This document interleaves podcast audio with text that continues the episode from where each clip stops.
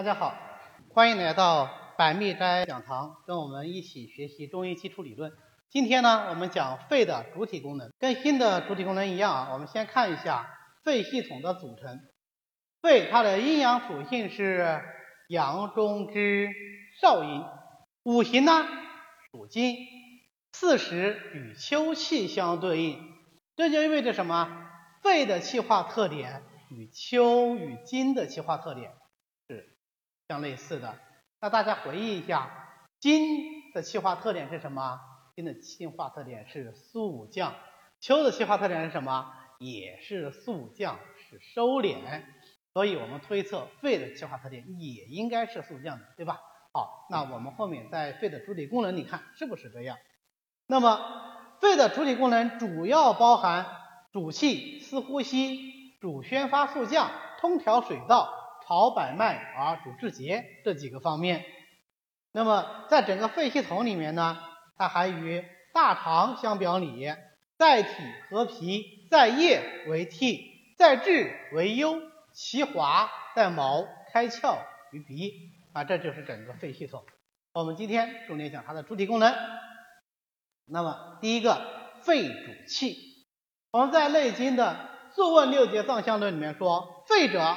气之本，五脏生成篇里面也有说，诸气者皆属于肺，所以说肺的重要功能之一就是主气。那为什么说气为肺所主呢？这个可能与肺与天气相通有关系。我们知道天有六气，地出五味，中以养人身。那么这个天之六气怎么跟人身相？交通相对应呢，就是靠肺来完成的啊，所以说肺通于天气。那么有了这个前提条件在呢，我们就往往说啊，可能是肺主气。但要注意的，肺主气这个主呢，可不就光是空气或者说是天气，它具体到人身呢，它就主一身之气机。也就是说，人身所有的气啊，不管你是什么气，都可以说是为肺所主的。那其中有一个气跟肺的关系就最为密切，因为这个气是积于胸中为气之大者，我们叫它宗气。为什么说宗气跟肺的关系特别密切呢？当然了，一个宗气它是积于胸中的，肺在哪里呀？肺也在胸中，肺的外应就是胸阴，对吧？所以宗气跟肺的关系非常密切。还有一个原因呢，那就是宗气是怎么来的？宗气是由天地之间的清气啊，也是我们经过肺呼吸进来的天地之清气和水谷精微一起化身而来，基于胸中，最后形成的宗气啊。所以它的化身场所、它的来源都与肺有密切的关系。所以我们讲啊，宗气跟肺的关系最为密切。那么宗气一方面它能够帮肺行使一些功能，比方说我们后面讲的司呼吸、出声音；还有一方面呢。它能够助心行血，好我们前面上节课讲心的主体功能，心主血，心能够生血，心能够行血。那么心行血的这一功能，宗气在里面也是起着重要的作用的。那么肺主一身的气机，除了说主气啊这个非常抽象的概念本身以外，而且所有的气的变化啊都与肺有关以外，它还个别体现在对于气机的调畅上。啊，肺对气机的控制是什么呢？是肝升肺降，形成一个循环。为什么是肺要降呢？大家想想，肺的位置在哪里啊？肺为五脏之华盖，它在五脏中位置是最高的。那么如果说人生的气机要形成一个循环的话，啊，要能够相交通、相交感的话，那你上面的气是不是就必须得往下面走？下面的气就必须得往上面来？这样子才能形成一个系统啊，对，所以它肺的气机本身就应该具有降的特点。你看，这不恰好就与肺五行属金的这个气化特点相一致吗？所以说，天地自然之大道就是这样子啊，它方方面面都能够体现得出来。那么，正因为肺主气，所以它还有司呼吸的功能啊，这也就是我们讲的天气通于肺。在《内经图义》里面呢，他就说的更为具体。他说啊，肺叶白银啊，肺叶的颜色是白的啊，白五行属什么？五行也属金，对吧？这也是肺属金的一个理由啊。胃为华盖啊，位置最高。华盖就是顶上的这个盖子，就是我们过去车驾出行的时候啊，你看那个皇帝啊，或者是一些王出行的时候啊，头顶上顶的那个东西就叫华盖，它是最高的。以覆诸脏啊，能够覆盖到所有的五脏六腑啊，它位置最高嘛，把所有的盖脏腑都盖住了。虚如蜂巢，中间是空的，下无透窍，吸之则满，呼之则虚，一呼一吸，消息自然，此清浊之变化为人生之狼驼。狼驼是什么？狼驼就是蜂箱的意思。这句话的意思说白了就四个字：肺主呼吸啊，或者说肺司呼吸。所以呢，如果在正常的情况下，肺的功能正常，那我们的呼吸就是均匀的、和缓的。那假如说肺的功能出现了异常呢？如果是肺实啊，肺气实啊，或者是实热也好，或者是实寒也好，就会出现稀粗啊，呼吸喘息的声音变粗。假如果说是肺虚呢，虚则息微，它的呼吸声音就低微，那说话的声音呢，当然也随之比较低。如果是肺气绝呢，那就没有呼吸了啊，绝则无息啊，那这个人就怎么样？就死了啊，日后就比较差。那么肺的第三个主体功能是肺主宣发速降。实际上，肺主宣发速降也可以理解为肺的气机运化特点。我们想一想，前面讲了肺为华盖，它位置已经是最高了。那你想，在最高位置上的一个脏，它的气机只能往哪里走啊？它还能继续往上走吗？不能继续往上走了，继续往上走就出于这个系统之外了，对不对？所以它要么往下走，这是什么速降；要么往外走，这个叫做宣发。所以肺的位置就决定了肺的气机只能是怎么样宣发和速降。那肺的宣发有什么作用呢？首先第一个，它能够吐故以纳新啊，把浊气吐出去，就能把清气吸进来。这就是肺能够通于天气的原因啊，吐故以纳新啊，能够帮助四呼吸的功能的实现。第二个作用呢，肺主宣发，还能够宣发精微物质。在《灵枢·绝气篇》里啊，就说上焦开发，宣五谷味，熏肤充身，得毛。若物露之盖，是胃气啊。这个就是讲的肺主宣发的作用。宣发的是什么呀？宣发五谷味啊，宣发的是水谷的精微。他把这些水谷的精微宣发到了哪里呢？到了皮肤，到了皮毛。可是同时还到了四肢百骸，它有充身的作用嘛，对吧？充身可不就是到了四肢百骸吗？所以一身的脏腑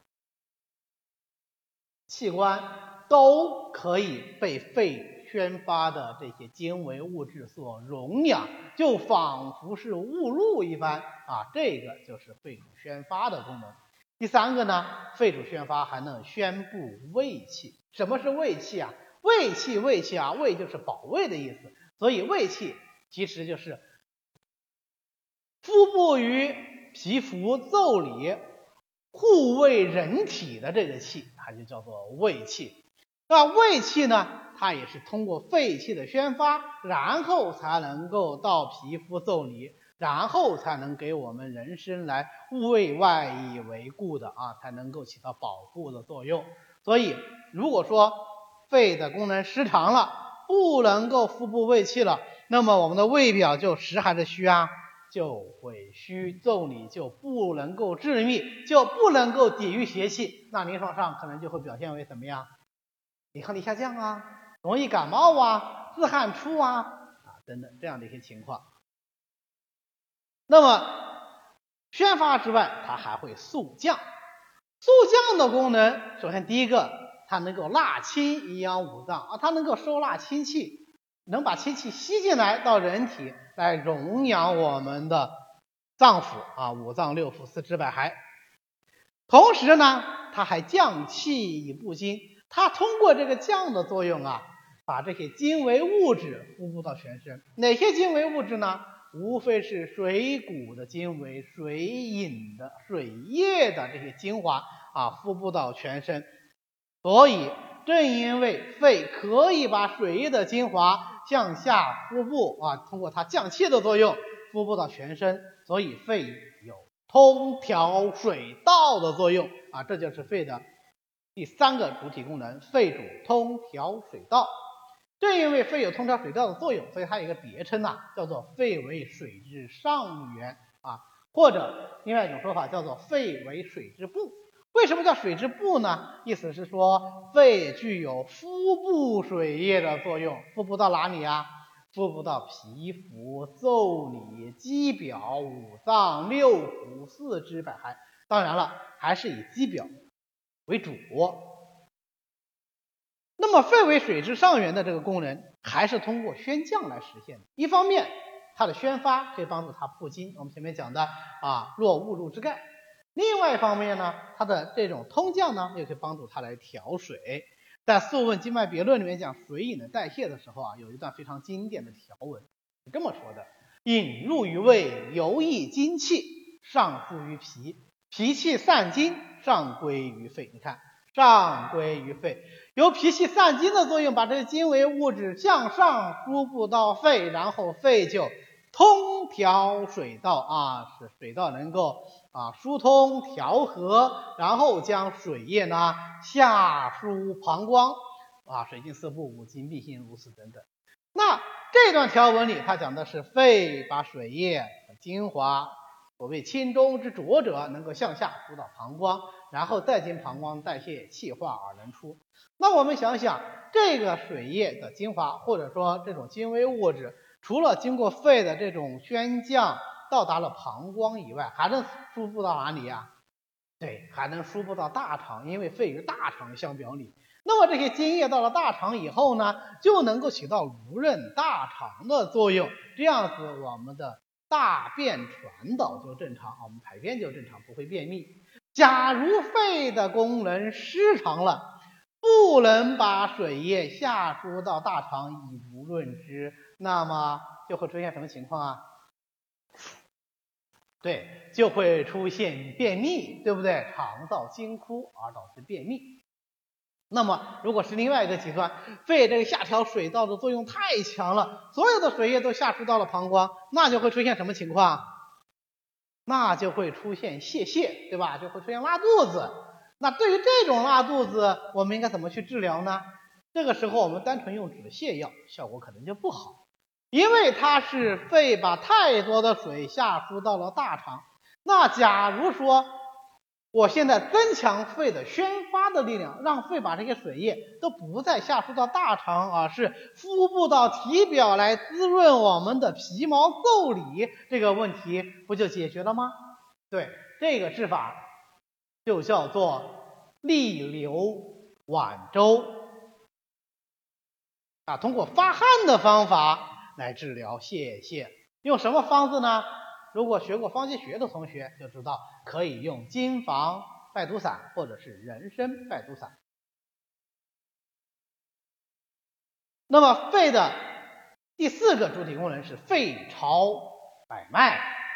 为什么肺能够朝百脉呢？古人打了一个比方，因为肺的位置最高啊，所以呢，肺还有一个别称，叫做肺者相府之官。至节出帘，他就是宰相啊，所以他站在皇帝的边上啊，站在君主的边上，所以所有的脏腑经脉啊都要来朝肺啊，这叫做肺朝百脉。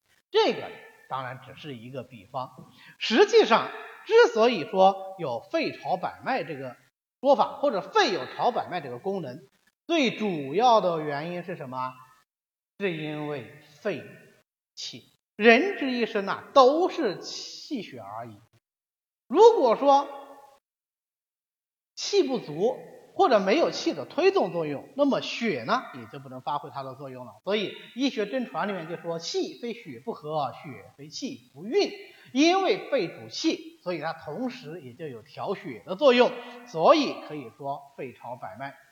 那么在《素问·经脉别论》里面呢，它也有这么一段条文啊，也正是这段条文啊，是我们理论上讲肺朝百脉的这样一个来源啊，就出处就在这里，叫做食气入胃啊，东西吃进去以后呢，浊气归心，引经于脉，脉气流经，精气归于肺，肺朝百脉，输精于皮毛。也就是说，肺通过朝百脉的这个功能，然后把精微物质输于皮毛。你看，从这个角度上讲，是不是肺朝百脉也还是跟肺主宣发速降的功能有关系啊？那么第五个功能呢，叫肺主治节。这个功能是相对来说比较有争议的啊。有的注家就说啊，因为这句话呢是来自于六呃这个《灵南秘典论》里面的“肺者相府之官啊，治节出焉”。那么对于这一句话的解释啊，历代的注家就不一样。你像王斌他是这么说的：“位高非君，故官为相父。”就说他位置很高，可他也不是君主，所以呢，他就当了相父啊，就是宰相。因为他的位置很高，又能够行荣位，所以治节由之啊，所以由他来治节。那么他的这个治节指的是什么呢？就指的是我们通行的啊中级教材上讲的治理。调节，但是问题来了，五脏六腑，尤其是五脏，每一脏有每一脏的功能，哪一脏没有治理调节的作用呢？如果一定要讲治理调节最重要的那一脏，那也一定是君主之官，又怎么会是相父之官呢？所以这个解释是有疑义的。那么在《素问志》里面，他提出了另外一个解释，他说啊，这个主治节指的是礼节啊。指的是礼节。他说：“金能裁断相父之任啊，为什么他能当相父呢？因为金有裁断的这样的一个特点啊，这个是一个取类比象。民于治道，上下顺教，皆有礼节。肺于五脏亦治节所出啊。他把这个治节啊理解为礼节，这个是有一定意思的。虽然我们说礼节呀，它是一个礼，或者说是一个社会学的名词。”但是它背后的含义是什么呢？它的背后的含义是节律、节制啊，人生的节律是可以由肺所主的。为什么这么说呢？大家想想，人与天地相对应，天地有节律，所以人呢也就相应的有节律。那么人的节律当然是与天地的节律相对应的。那天地的节律由天地之气相主啊所主。那人的节律由谁来所主呢？就与肺所主，因为肺与天气相应嘛，肺通于天气嘛。那这个节律包括哪些呢？比方说，我们营卫运行的规律是不是为肺所主啊？我们知道，营气行于脉内，一日一夜行多少？行五十周。五十周，那么一呼一吸行六寸，这就是一个节律。那这个节律由谁所主啊？就由肺所主。那么由此推广开来，人生的其他节律由谁所主呢？也由肺所主。啊，这个就是所谓的肺主之节。那既然肺能主人生的节律，那会不会去主天地的节律呢？或者说主人与天地的节律相对应呢？比方说，在不同的节气，人体有不同的气血阴阳状态，这个由谁所主呢？它就也可以是由肺所主的啊。所以呢，呃，这个思考中医里面啊，我们的这个刘立红老师他就说啊，这个是主节气，这个也对。为什么呢？因为节气节气就是气的意思啊。我们在六节藏象论里面说，五日谓之后，三候谓之气。啊，气就是这么来的啊，所以叫做节气嘛。那么肺通天气，肺不主节气，谁主节气？那如果按照这个理论的话，大家想想，在临床上，如果说一些节气节令发生变化而生的病，是不是就应该由肺所主了？对，这就是为什么一变天，咱们首先感冒，首先是鼻塞流涕打喷嚏，因为肺通于天气，肺治节。好，那么肺的这五个主体功能，咱们就全部讲完了。有没有发现这五个主体功能好像都冥冥之中有一个影子啊，有一个基础的功能在指挥它们？是什么功能呢？肺主气啊，所以在所有的这些功能里面，肺主气是最重要的功能。因为肺主气，所以肺能够司呼吸；因为肺主气，所以它能够主宣发肃降，能够把主谷味宣发到皮毛腠理，也能够速降以纳清。因为肺主气，所以它才能够通调水道，才能够朝百脉，才能够主治节啊。那么我们今天讲到肺的时候啊，提到了这个概念，就是说每一脏所有的主体功能，它实际上有一个功能是最基础的，基本上五脏都是这样。那我们回顾一下，心的主体功能里面最重要的是哪一个呢？哪一个是心的最基础的那个功能？心主血，因为心主血，所以能怎么样？所以能够合脉，因为心主血合脉。那么心藏脉，脉摄神，所以心能够主神明，对不对？所以心主血是心的最重要的功能。那我们后面再讲到其他的五脏啊，脾、肝、肾，都是以此类推，我们都可以找到一个它最基础的功能。记住了这个功能，那么我们就能够理解它其他的主体功能。好，今天的内容呢就到这里，谢谢大家。